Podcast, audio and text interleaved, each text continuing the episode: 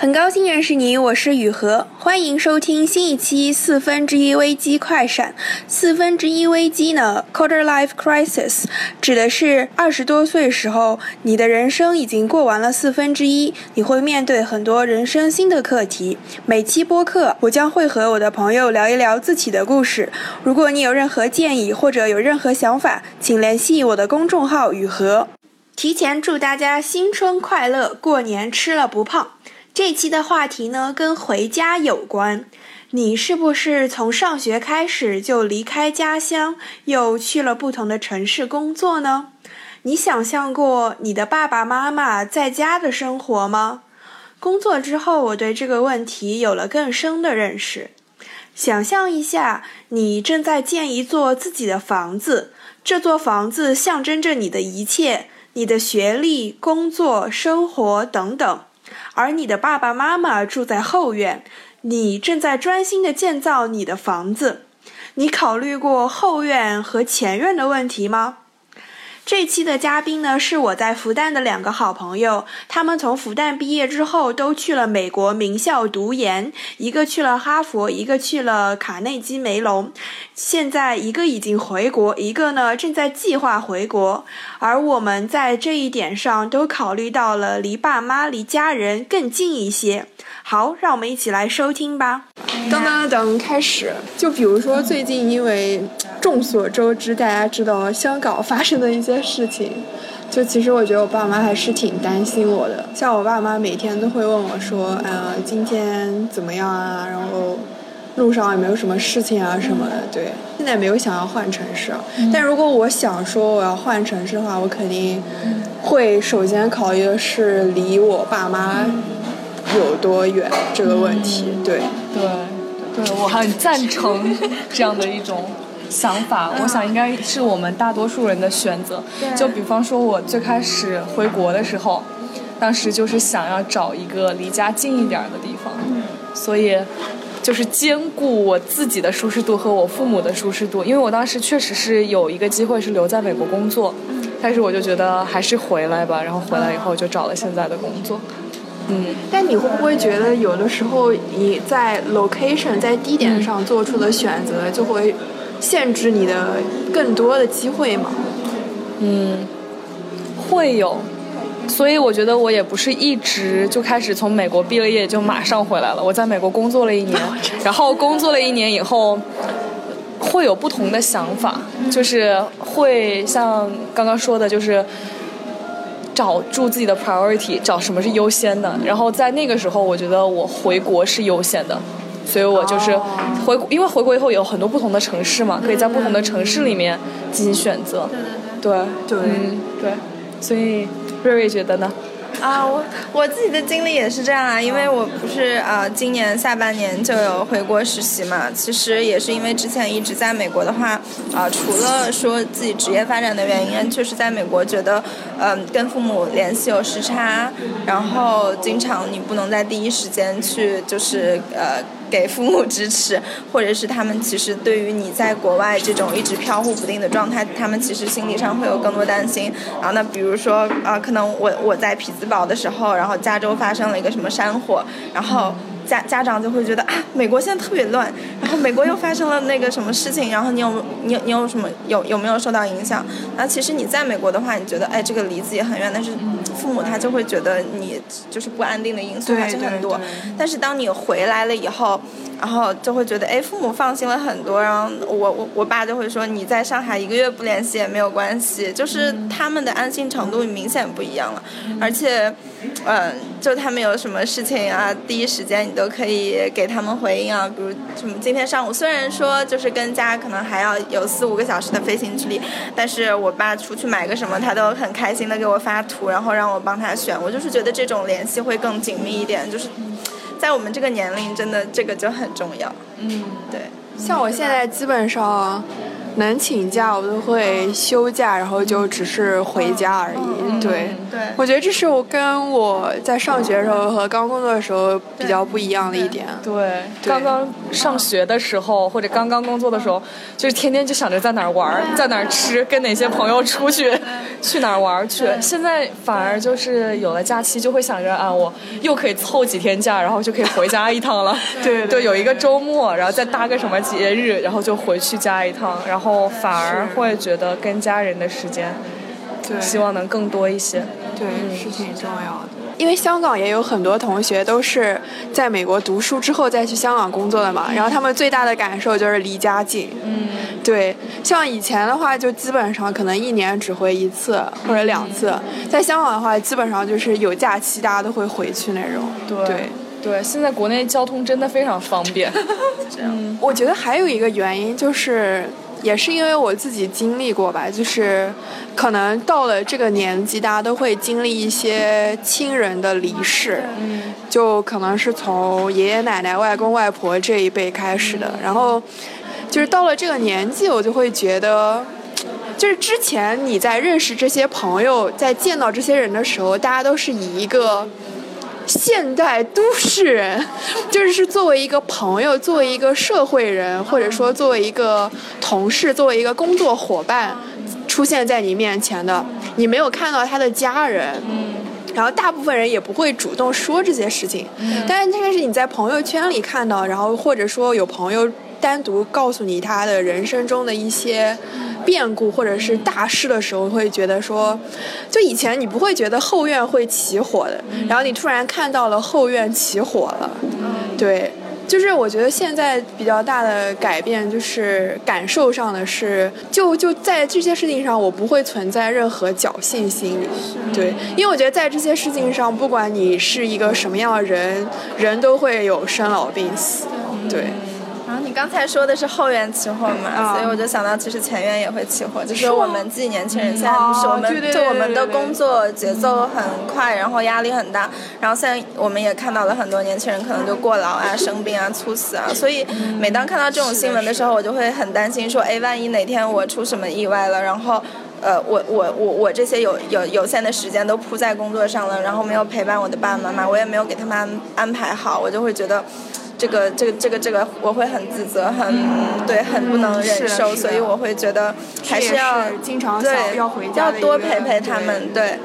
嗯，对，是的。对，哎，我觉得我很喜欢这个比喻，就是我们这个后院、前院，后院表示家人的健康，前院表示自己的健康。我觉得这个跟我们的呃马上要说的这个比喻是相连的，就是我想到的就是就是建房子，就是那个房子前院和后院。我觉得如果就是归纳一下刚刚我们说的，就有点像以前的我，真的很。注重的是那个建房子，就是我希望我自己的事业做得很好，我希望自己很努力，这个房子建得很高很漂亮。然后突然有一些事情发生以后，你就会发现，其实那些院子搞不好比我这个房子要重要。对对，然后就会发现自己的前院后院，嗯，确实要关心的更多一些。你说的很有道理，这个这个比喻很形象，我觉得。对，这个比喻就是我刚刚突然想到，就觉得哎，这个前院后院的事情真的很有趣。是。而且我觉得。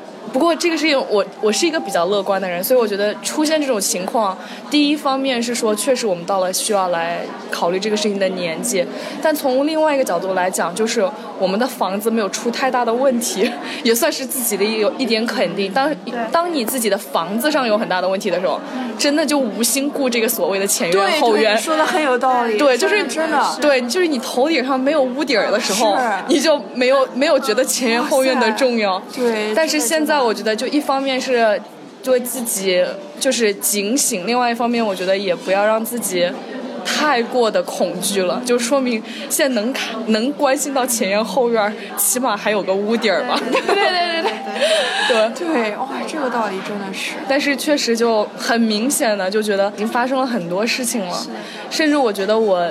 毕业以后，马上跟研究生的状态就已经很不一样了。是吗？对，本科的时候真的就天天就担心的是在哪儿吃，在哪儿玩，有些什么展览可以去看，就是天天就是这些事情。但是毕业了就开始就开始慢慢周围就开始有人结婚了，慢慢周围就开始有小孩了，然后朋友聚会慢慢就开始变成了。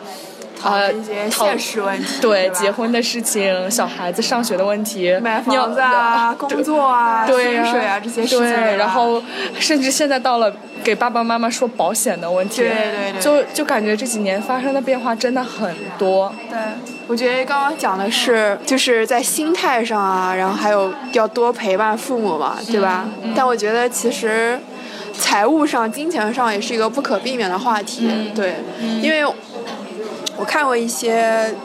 就是同学写的那些亲人离世的感受嘛，可能最大的感受就是，呃，子欲养而亲不待，就是你可能就是用一句那个很俗的鸡汤说，就是你成功的速度比不上你父母老去的速度。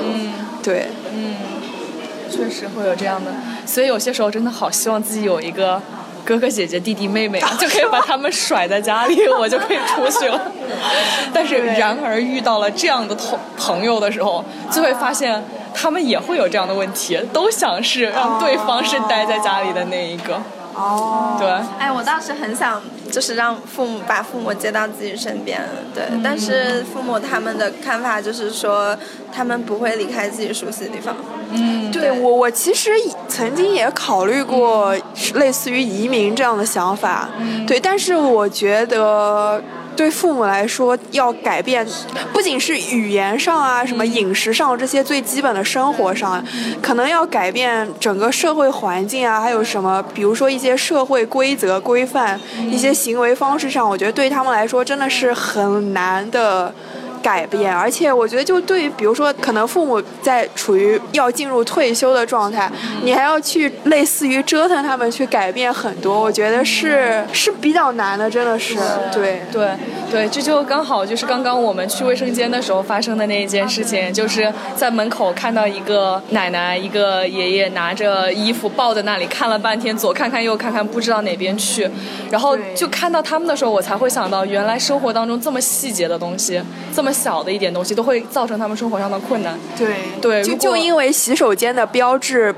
并不能让老年人很快的理解这是男厕所还是女厕所，对吧？对，所以如果真的让他们，比如说搬到国外，对，就最基本的生活沟通都是问题，更不要提就是有一点点自己的社会圈子，这实在是太难了，就是就是不是我们能想见到的问题，这就很难去处理它。对就像比如说刚刚那位爷爷奶奶他们的子女。他们也没有办法会想见到这样的问题，他们就会遇到这样的问题，就会很麻烦。对对，这是每一代人一代一代的人的这个不同的生活方式的改变带来的，我觉得。所以我们这一代人很难想象父母那一代在新的新一代的生活中会遇到什么问题，我觉得。而且其实我觉得，就是从父母来说，他们就是如果他们跟跟我们到了一个新的环境，等于其实他们只有我们嘛。对然后那如果说让他们抛弃了他们的圈子，然后他们的爱好，他们所熟悉的一切，然后就等于是就是把他们拴在我们身边，好像对也蛮自私的。对。对对对，我也觉所以我就现在不再想这个事情了，然后就是尽量的让自己去离他们近一点。对。是有些时候真的觉得我们父母这一辈挺不容易的，因为我觉得他们真的是经历那种巨变的一代。对就他们是孩子的时候，他们的父母是那种比较老式的父母，然后兄弟姐妹很多，资源很少，然后很艰辛的过了他们的半辈子，然后结果到了我们的时候，孩子又只有一个了，挺惨的。小孩小孩的思想还那么独特。对呀、对呀、对呀、对对呀、真的挺不容易的。唉，嗯，但是好像又没有什么特别好的解决方式。唉，我也觉得是。对，对，因为比如说，如果是真的想让他们很独立的话，我又觉得他们也没有很快乐。因为我感觉就是我妈妈她说，她就说她的一大爱好就是我，对，就是如果真的给她很多的自由，对吧？然后她，对啊，感觉对她来说，对也挺难的。哎，我家就不是，像我像我爸我妈是那种，有的时候我去联系他们，他们都不理我。然后我周末的时候，我我好不容易有点时间，我说咱们视个频啊。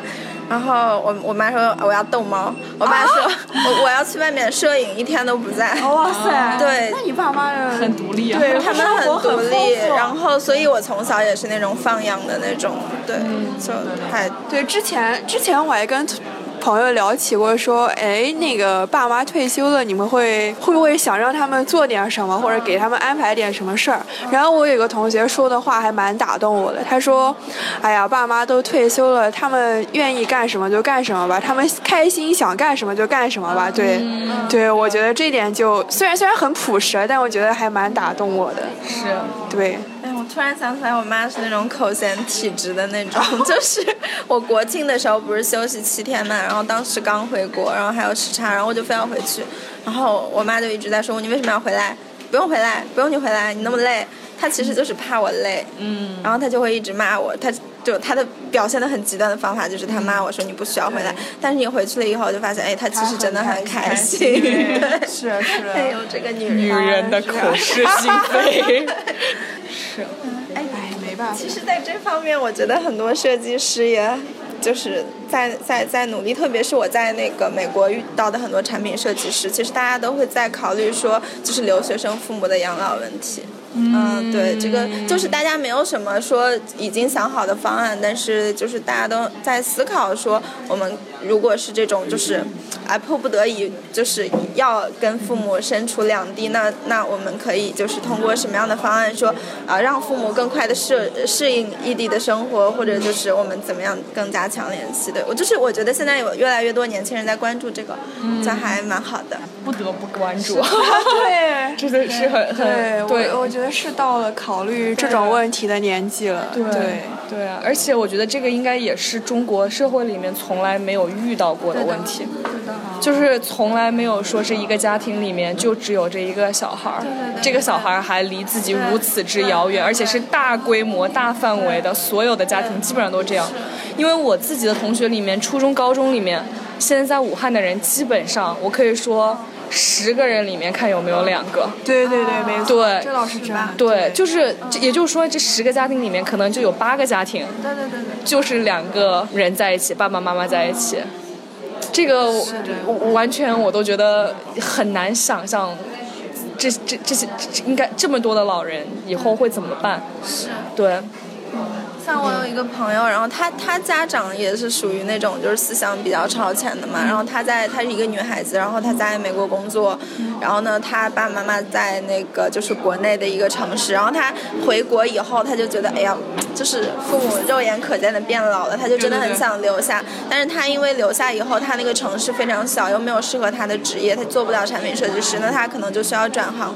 但这个时候呢，他爸爸就会跟他说，就是啊，你不用说为了我们照顾我们留下，就是每一个家族，就是你你你要为你自自己的事业，你去找一个适合自己的环境。那那如果那这样的话，可能一个家族才会就是这样的一代比一代强。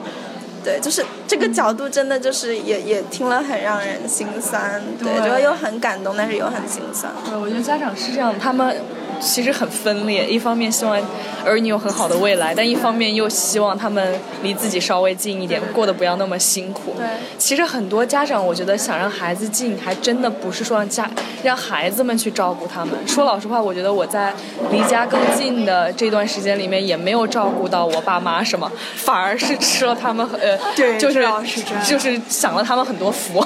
是是是 贴着他们吃的更好了，各种各样的更方便了，所以他们其实，我觉得其实我现在回家一趟，我爸妈会比往常他们过得更更累。就我如果不在家，他们其实到了周末可以出去游个山、玩个水、拍拍照。我一回家就得想着给我做点吃啥，对。忙点啥，带我去逛逛啥。反而就是会更麻烦。是是，对，所以他们其实我觉得出发点都是为了我们，是。对，为了我们好，所以这一点也就是让人觉得挺不舍的原因，是是，就是嗯，但我觉得我们回家，他们总归是开心的，对吧？对，不管是更忙更累，对吧？嗯，对，